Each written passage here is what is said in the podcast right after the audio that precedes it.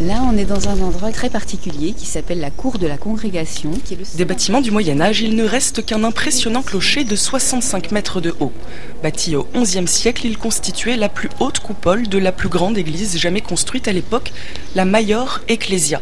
Virginie Gouteiller, administratrice adjointe de l'abbaye de Cluny pour les monuments nationaux. On est en pleine période romane et les grandes cathédrales gothiques n'ont pas encore euh, commencé d'émerger et de sortir du sol. Jamais une architecture romane a été aussi haute, aussi grande et aussi lumineuse. Si l'abbaye de Cluny était aussi vaste et aussi faste, c'est parce qu'elle est placée sous l'autorité et la protection du pape, qui l'autorise à réformer d'autres monastères.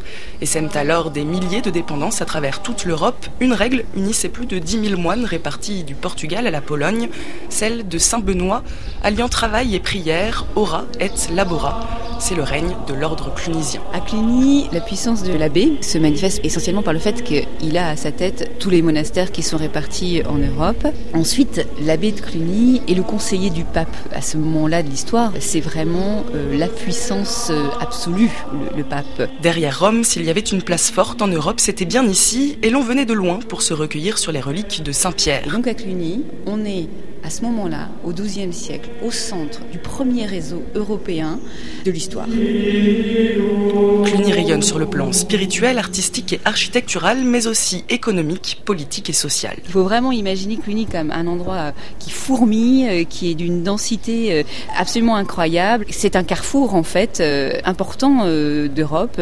Au-delà de la foi, les chantiers permanents qui se passaient dans l'abbaye nécessitaient la présence de beaucoup d'artisans.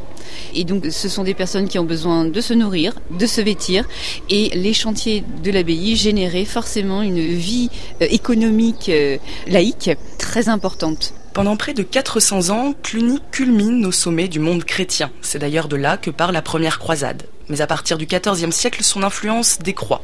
Les bâtiments d'époque, détruits pendant la Révolution française, sont reconstruits au XVIIIe siècle, et pour se faire une idée de ce à quoi ressemblait l'abbaye au Moyen Âge, historiens, archéologues et ingénieurs ont reconstitué les bâtis sur des écrans de réalité virtuelle. Et sur cet écran, on peut aller découvrir le cœur de l'église. De quoi immerger dans l'histoire les quelques 130 000 visiteurs annuels.